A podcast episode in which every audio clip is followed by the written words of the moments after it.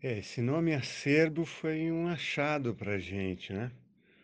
A história da do nome do disco tem a ver com o momento atual que vivemos, o momento que a banda também passou.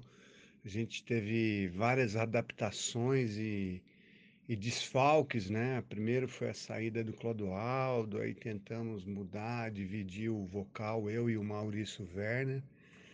E no meio dessa desse processo, o Maurício falou pra gente que estava muito pesado pra ele, que ele tinha entrado na banda pra fazer a percussão apenas, né. E na época ele falou assim: "Ó, tá sem açúcar". E aí desse sem açúcar, começamos a ver a gente já estava no processo da gravação, né, e começamos a ver que o o conceito, né, de sem açúcar, tá tudo amargo, né. A vida parece estar amarga, a gente vive numa guerra híbrida, né, da informação, so somos bombardeados pela informação e a gente tem que tentar, assim, ó, eh, aprender a degustar esse amargo, né, porque muitas vezes são notícias que a gente não gosta de ver e informações que a gente não quer ah, degustar, mas a gente tem que aprender a a degustar esse amargo, né.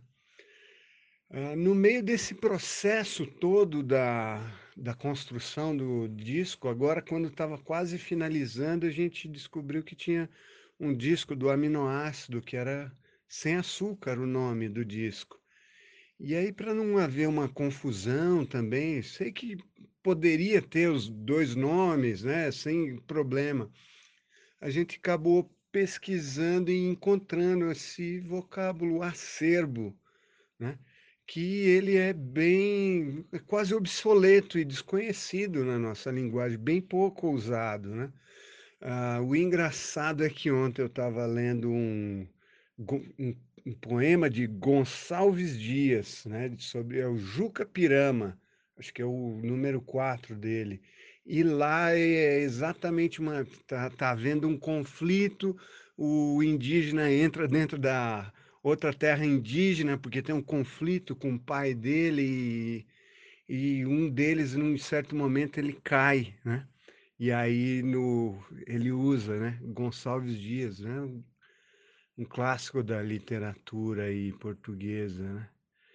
E, então tem esse papel de resgate também, né, de da gente vai lá assim, ó, vamos olhar para o passado, para nossas histórias, o e entender tentar entender o que que é esse presente.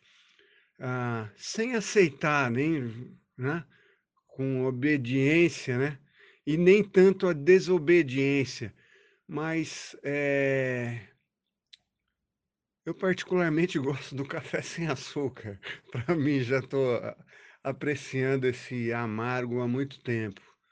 Hã, e quanto ao nome do disco, é em si esse apanhado geral dessa questão, né, a gente vive nessa era da pós-verdade, você não sabe nunca o que que é verdadeiro, o que é falso, e aí no meio disso aparece o conceito das fake news, né, que eu não gosto disso, dessa de dessa injeção de de termo na fake news, pois sempre existiu a manipulação da informação pra dar bene benefício para as pessoas, né.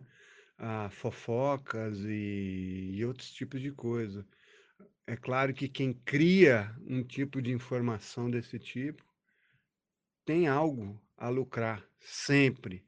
E é esse ponto que a gente alerta aí com esse trabalho, que abre com a música Se Liga, eh, por favor, pare de encaminhar ah, informações, notícias e comece a ter mais integração entre as pessoas, né. Eu acho que a grande mensagem nossa desse disco é exatamente isso.